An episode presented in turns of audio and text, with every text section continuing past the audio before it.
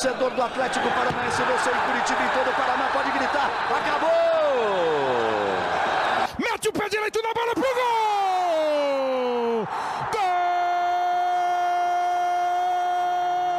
Que lance do Cirino! Espetacular o Cirino! Rony!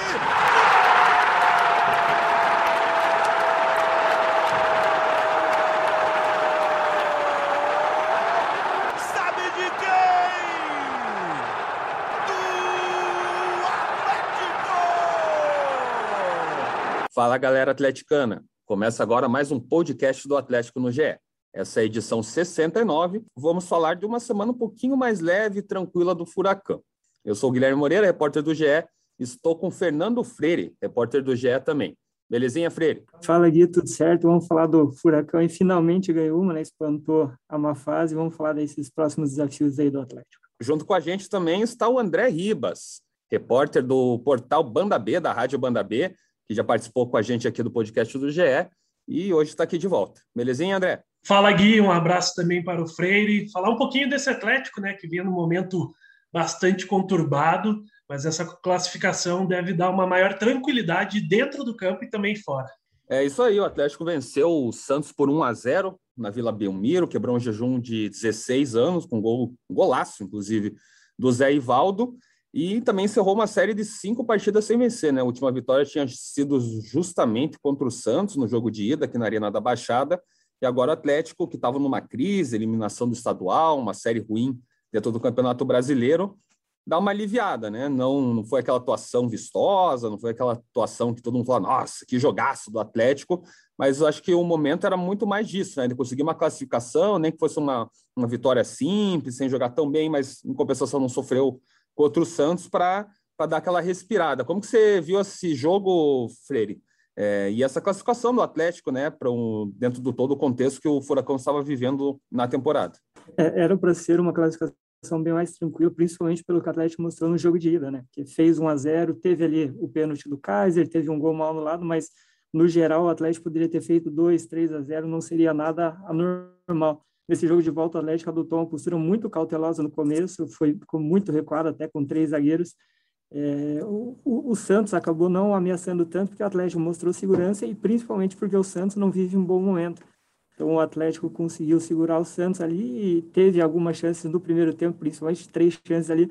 É, quando você joga com uma postura tão defensiva, você tem que ser mais eficiente nessas chances, né? O, o Eric ali perdeu um gol claríssimo na praticamente na marca, um pouco da frente da, da marca do pênalti.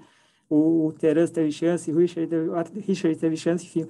O Atlético perdeu muitas chances que, quando você joga de uma forma tão defensiva, você não pode perder. Enfim, na, na, nas Copas, o Atlético tem feito o dever, né? Está na semifinal da Sul-Americana, na semifinal da Copa do Brasil agora.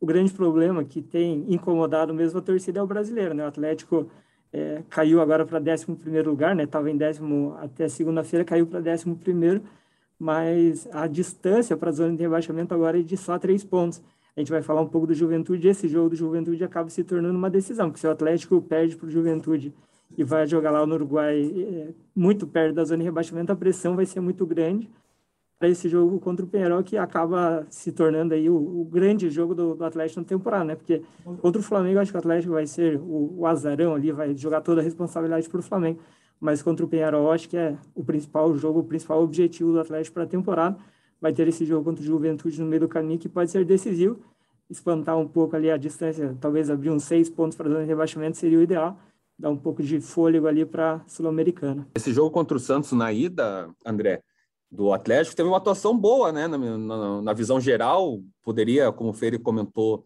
ter sido demais. É, foi uma, uma, atuação que não levou gol, fazia 11 jogos, estava sofrendo gol todo jogo, daí contra o Santos na, na Arena Baixada faz 1 a 0 criou o suficiente para fazer dois, três gols. É, apesar daquele, daquele possível pênalti né, polêmico do, do Kaiser, também não, não sofreu assim defensivamente. E ali até imaginei que o Atlético ia voltar a ter um jogo um pouquinho mais seguro, né? Voltando à confiança do, do time. E foi diferente do que aconteceu, né? Daí teve mais essa sequência aí, que agora acabou de cinco jogos sem vencer. Acho que o Santos estava todo desfalcado, também teve a troca de técnico, né? Um, um segundo jogo só do, do Carilli no, no, comando do Peixe. Era meio que o, um adversário ideal, assim, para o Atlético vencer. e classificar e tirar um pouquinho dessa pressão que estava em cima do lá no CT do Caju? Com certeza, Guilherme. Além de pegar esse Santos desconfigurado, uma pressão também fora de campo, Carilli ali na sua quase primeira semana de clube, o Atlético tinha carregava uma vantagem muito significativa para esse jogo, até pela pressão que o Santos tinha em cima dessa partida, de jogar em casa, precisar do resultado, pressionado também pelos valores envolvidos, né? por 7 milhões e 300, o Atlético garantiu com essa classificação. E o Atlético foi justamente para isso, competir, jogar com o regulamento a seu favor. O Atlético jogou com essa vantagem muito bem, não sofreu defensivamente praticamente. Santos apostou muito no Marinho, como o Freire disse, nas jogadas ali com ele, ele só teve uma chance clara. E uma coisa que chamou a atenção, principalmente desse Atlético nessa partida, foi que ele conseguiu desenvolver melhor suas jogadas no ataque, principalmente no primeiro tempo, tanto na jogada ali do Eric, numa tabela bem, uma jogada bem bonita ali pelo lado esquerdo, mas também teve a finalização do, do Richard ali numa sobra até um pouco antes. E no segundo tempo, quando o jogo estava começando a ficar perigoso, né, entrando naquela etapa que o Santos precisava de um gol para levar para os pênaltis, o Atlético numa bola parada ali, em uma atuação muito segura defensiva também, conseguiu com o Zé Ivaldo acertar um chute muito feliz e praticamente ali na hora do gol decretou já essa classificação. Então, se esperava muito do Atlético, uma postura, quem sabe, é, mais competitiva, como foi ontem, depois do jogo contra o Santos, pelo menos. Uma questão de um time mais organizado, que conseguia desenvolver melhor suas jogadas, isso acabou se ruindo nos outros jogos. Tanto que veio uma pressão insustentável para o Antônio Oliveira, e ele acabou sendo demitido. E acho que o jogo de ontem é, contra o Santos vai bem em cima disso, de trazer confiança para o Atlético e logo de cara um jogo contra o Juventude, onde não adianta nada se falar muito em confiança, mas tropeçar nesse jogo e aumentar uma crise, ver a zona de rebaixamento já batendo na porta. Então, se se recupera a confiança, está no momento sem técnico, então foi uma vitória importante por tudo isso e também para meio que salvar o ano do Atlético, que agora vai jogar tudo nessas competições aí, a Copa Sul-Americana e a Copa do Brasil. E só para fazer um parênteses antes de devolver para você, se a gente perguntar para qualquer torcedor, qualquer jornalista que acompanha o Atlético, qual nota esse torcedor, esse jornalista daria para o planejamento do Atlético nessa temporada, o trabalho da diretoria, o trabalho da comissão técnica, provavelmente a nota vai ser seis, talvez um sete ali forçando.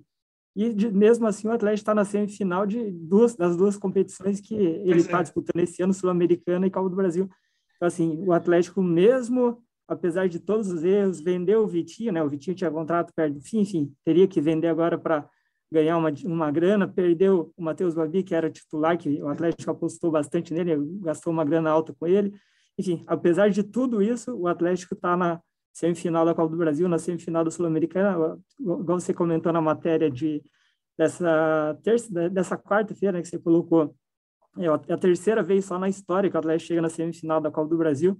Enfim, o, Atlético está mostrando que está cada vez mais firme entre os grandes clubes do, do futebol brasileiro e que, é, apesar de todos esses erros, conseguiu chegar. Então, mostra que o Atlético tem muito potencial para melhorar ainda mais nos próximos anos e, e até nessa, nessa reta final de temporada. Né? A gente pensa, pô, como que o Antônio Oliveira cai se ele estava nas quartas de final da Copa do Brasil, semifinal de Sul-Americana, e, e, do mesmo jeito alguns outros técnicos, o Guto Ferreira, né, caiu recentemente também no Ceará, o pessoal começa a cobrar, né, mas como que o cara cai se tá, se tá bem lá no Ceará, né, e essa temporada até que não tanto, mas eh, coloca um, um, um Ceará num patamar acima do que tinha nas temporadas anteriores. Se o Atlético quis dar o salto e conseguiu dar um salto dentro do, do futebol brasileiro, também tem que ser cobrado por isso.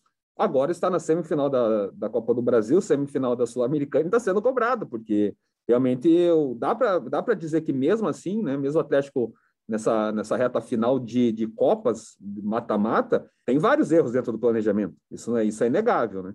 Mas, é, André, eu queria que, que a gente falasse agora do brasileiro. Tem um, uma pequena possibilidade de, de não ter essa rodada, já que os clubes estão tentando um novo recurso para impedir que o Flamengo tenha público em jogos do Brasileirão. Então, é uma, é uma, uma situação que vai se alastrar aí até, até dias antes, até ou horas antes né, da rodada começar no final de semana. Mas, como vocês já tinham contextualizado antes, o Atlético está sete jogos sem vencer no Campeonato Brasileiro, seis derrotas, um empate. É, o Freire falou, né? Décima primeira colocação, é a primeira vez que o Atlético sai da, do G10 nesse Brasileirão. E assim, né? classifica contra o Santos, passa para a semifinal da Copa do Brasil, mas em compensação, uma derrota ali contra o Juventude deixa cada vez mais próximo a zona de rebaixamento, que hoje é de três pontos. Então, assim, né? Sai de uma pressão, mas já entra em outra e se não ganhar, volta tudo, né? Correto, Moreira. É, é bem isso mesmo. Não adianta nada você ter dado essa tranquilidade para esse jogo se na partida contra o Juventude você não consegue pontuar, não consegue se impor e conquistar essa vitória. É um jogo crucial e, e, passa muito também. O Atlético perdeu um jogo importante contra um time da parte de baixo, que era o América, e ali já colocou o clube num sinal mais de alerta para olhar para a parte de baixo da tabela. E é um momento que o Atlético pontuou muito pouco nessa sequência, tem um empate, vendeu várias derrotas em casa, fora de casa, e, o Campeonato Brasileiro, querendo ou não, para o Atlético ali, vamos dizer, você tem o objetivo de G6. E para você buscar esse G6 nessa virada de turno, tá tudo muito embolado ainda no campeonato, tanto da parte de cima ali, a gente tem vários times ali com 26, o próprio Internacional, Atlético Goianiense, daí o Ceará um pouco mais para baixo, o Santos, está muito embolado, mas essas próximas cinco rodadas ali vão dizer mais ou menos como que vai ser a disputa dos times. Vão brigar mais na parte de cima ou na parte de baixo. E é um jogo também importante para você chegar numa viagem já para o Uruguai com mais confiança, né? Para o Atlético, essa situação toda de não ter rodada, claro, é uma coisa que ninguém queria que acontecesse, tudo que está rolando nos bastidores, mas para o Atlético até viria a calhar não ter esse jogo. Você vir de uma vitória no mata-mata e focado para o Uruguai, você ganha ainda uma folga, porque altera todo o planejamento também agora essa pressão e esses resultados no brasileiro, porque você não pode poupar, por exemplo, alguns jogadores. Você não pode, você vai poupar um ou dois, mas não vai com o time inteiro reserva, até porque você pode ficar numa situação bem delicada. Então tem todas essas questões em cima desse jogo contra o Juventude, por ser em casa, um time ali que está também nessa parte intermediária, mais para baixo da tabela, e logo depois o Atlético também vai pegar um Grêmio em casa que é um time que está ali colado ainda na zona de rebaixamento, está brigando contra o rebaixamento. Então é uma sequência assim decisiva até para o Atlético dar uma respirada e poder olhar para as competições que tem pela frente, Sul-Americana e Copa do Brasil, com maior tranquilidade e quem sabe até mesclando melhor o time. Esse mês de setembro do, do Atlético é o próprio autor, né, falou que é um mês difícil. Passou pela primeira né, missão, que era classificar na semifinal, semifinal da Copa do Brasil, mas tem mais outras duas missões, Freire. A Sul-Americana, contra o Penharol, que inicia dia 23 de setembro, depois tem o jogo da volta em 30 de setembro, e o brasileiro, que o Atlético estava ali numa disputa por G4, né? Chegou até a liderar o campeonato, depois já a briga já passou a ser G6 e agora a gente não sabe ainda qual que vai ser a briga. Zona de rebaixamento ou de fato esse G6 aí pela frente. É sobre o Juventude, estava até dando uma olhada na tabela, porque o, se o Atlético perder para o Juventude, o Juventude é um time que passa o Atlético. Aí logo atrás do Atlético, 12 e 13 terceiro são Ceará e Santos que se enfrentam. Então, se o Atlético perder, já são duas posições que com certeza o Atlético cairia, já, já cairia para 13 terceiro. Você comentou ali dia 6, mas tem três brasileiros na, na Libertadores, tem é, o Atlético e o Bragantino na Sul-Americana, e tem a chance também né, de um time da, da parte de cima da tabela ganhar a Copa do Brasil. Então, é muito provável que vire no mínimo ali um G8, né? Então, é, o Atlético hoje, é, a distância para o G8 é, seria só de três pontos, então o Atlético está a três pontos do G8, a três pontos da zona de rebaixamento. Esse jogo contra o Juventude, Juventude talvez seja o divisor de águas, né? Se o Atlético ganha, dá tranquilidade para a Sul-Americana, como a gente falou, e, e abre uma vantagem legal para a zona de rebaixamento e o momento uma, agora começa a definir bem, né? Começa a separar a partir de agora quem vai brigar pelo que no, no brasileiro. É, e sobre o, o Penharol, né? O, o, Atlético enfrentou o Penharol, ganhou, teve aquela vitória 4 a 1 lá, mas aquele Penharol não, não tem nada a ver com o Penharol de agora, é um time completamente diferente. O Penharol jogando super bem, um, um futebol bem é, de toque rápido, de velocidade, um, um, mesmo perdendo vários jogadores, né? o Terence, por exemplo, é um jogador que saiu durante a temporada, mesmo assim o, o Penharol se reformulou. É um, é um, deve ser, vai ser uma pedreira para o Atlético, principalmente o jogo lá no, no Uruguai. O Penharol vai fazer de tudo para sair na frente. Vai ser a, o grande desafio do Atlético. O Atlético, como você falou, passou no teste contra o Santos, acabou não passando no teste contra o FC Cascavel, mas, enfim, era o time alternativo ali. O Atlético meio que largou o Paranaense quando tentou dar uma priorizada no Paranaense, né, os homens estão lá, acabou ficando tarde. É, enfim, vai, vai ser o grande teste do Atlético para essa temporada. Na Copa do Brasil, eu não vejo o Atlético é, como favorito, né? O, o Flamengo, provável adversário do Atlético, vai entrar ali com 99% de chance de passar. Ou, lógico, até chegar lá, pode ser que o Atlético tenha recuperado o bom futebol, mas é, hoje eu imagino que a prioridade do Atlético mesmo vai ser a, a Sul-Americana e esse jogo lá no Uruguai vai ser decisivo para o Atlético. Eu penso também parecido, o Atlético tem que colocar como prioridade realista essa conquista, do, uma possível conquista da Sul-Americana e se recuperar no, no brasileiro, né? caso não consiga é, classificar direto ali pelo Brasileirão, é, não consiga classificação direto com o título da Sul-Americana para Libertadores, acaba tentando esse possível, né, e bem provável G8 do Brasileirão. É, só para matar nossos assuntos aqui é a questão técnica, né, não dá para fugir disso. O Autuori comandou o Furacão na derrota por 2 a 0 para o América Mineiro, ele também comandou, é o interino nessa classificação contra o, o Santos. Ele, logo depois da derrota do Coelho, falou que não tem pressa, que está recebendo muitos nomes sul-americanos, é, é, estrangeiros, né? o europeu também, é, brasileiro. A gente sabe que a torcida, até na nossa enquete aqui do GE, prefere o Rogério Ceni é, e a gente sabe que o Atlético gosta né, de, de estrangeiros, já tem alguns aí dentro da sua história recente, principalmente com o Marcelo Supetralha no comando do Furacão.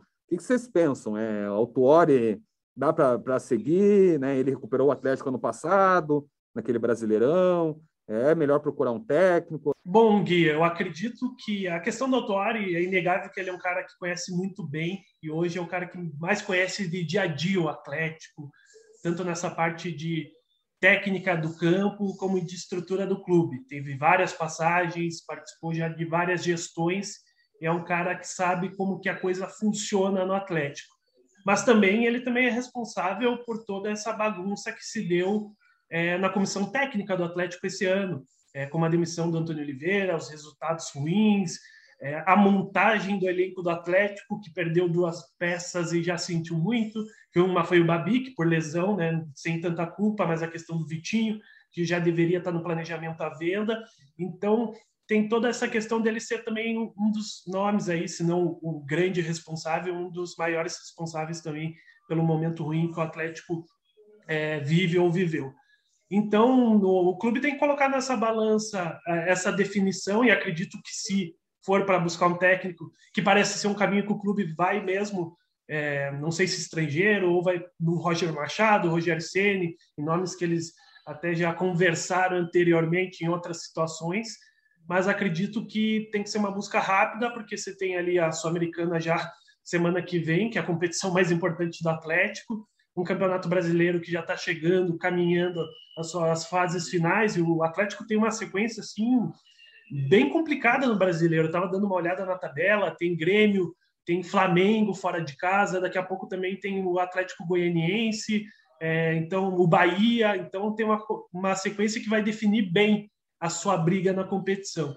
Então acredito que essa definição técnico tem que acontecer o quanto antes, independente aí é, do Atlético ter toda uma, é, uma forma de avaliar o treinador e tudo, mas o ano está acabando aí. Se o Atlético quer mesmo alguém para estar no comando do clube, precisa definir no máximo em uma duas semanas. E só um pitaco sobre a busca por técnico. Normalmente a gente critica, né? Quando o clube contrata um técnico ali faltando três meses, a gente fala que é, para o técnico não vale muito a pena, né? Porque ele não vai conseguir implantar o estilo dele mas o, no Atlético aqui eu vejo o contrário, porque o técnico que chegar aqui para o Atlético, ele vai chegar com o time na semifinal da Copa do Brasil, com praticamente nenhuma obrigação, e na semifinal da, da Sul-Americana. Então, ele fica a quatro jogos de ganhar um título na Copa do Brasil e a três jogos de ganhar um título na Sul-Americana. É, o, o técnico que vier pode, em, em um, dois meses aí de trabalho sem fazer muito esforço, talvez ganhar um título e, e, e colocar na, isso na, na, no currículo dele, né? Então, o que é, poderia ser prejudicial, você assumir um time faltando dois, três meses para acabar a temporada, pode ser um diferencial para o Atlético conseguir um técnico falar, ó, você pode vir para cá, a gente não vai, não paga tão bem, né? O Atlético tem ali o teto salarial dele, mas você tem a chance de, em três jogos na Sul-Americana, né? Já que a final é em jogo único, em três jogos conquistar um título o bicampeonato do Atlético na Sul-Americana conquistar um título super importante, né? Não é uma Libertadores, claro, mas é um título sul-americano que poucos clubes do Brasil têm. É um técnico para agora, já para tentar dar esse tiro curto e ser campeão da Sul-Americana, ou trazer já um técnico pensando na próxima temporada, né? Às vezes tenta trazer um técnico só agora para esse título, ganha ou perde e acaba na virada da temporada trocando de volta, ou já pensa num treinador agora para pensar em 2022 junto. Aí é essa resposta que acho que vai definir o que o Atlético vai fazer, se vai deixar o Autuori levando até o final da temporada ou já traz um técnico pensando no imediato ou no futuro. André, queria agradecer a tua participação, teu tirar um tempinho aí do teu trabalho na banda B para falar com a gente. Pô, eu que agradeço, sempre é uma honra estar participando aqui com você, com o Freire, falando de futebol, falando um pouquinho desse Atlético que tem aí um final de temporada bastante importante e a gente vai estar acompanhando de perto. Freire, também muito, muito obrigado aí pela disponibilidade, pela participação e tamo junto. Valeu, Gui, valeu, André. O André cumprindo a lei do ex aqui, né? Passou pelo, pelo GE um tempo atrás, agora tá brilhando lá na, na banda B. Valeu, Gui, valeu, André. É isso aí, pessoal. Você já sabe, toda terça-feira, ou quarta, ou quinta, ou sexta, tem um podcast do Atlético aqui no GE, mas toda semana tem. Você também pode acompanhar a cobertura completa do Furacão no ge.globo.paraná. Um abraço e até semana que vem.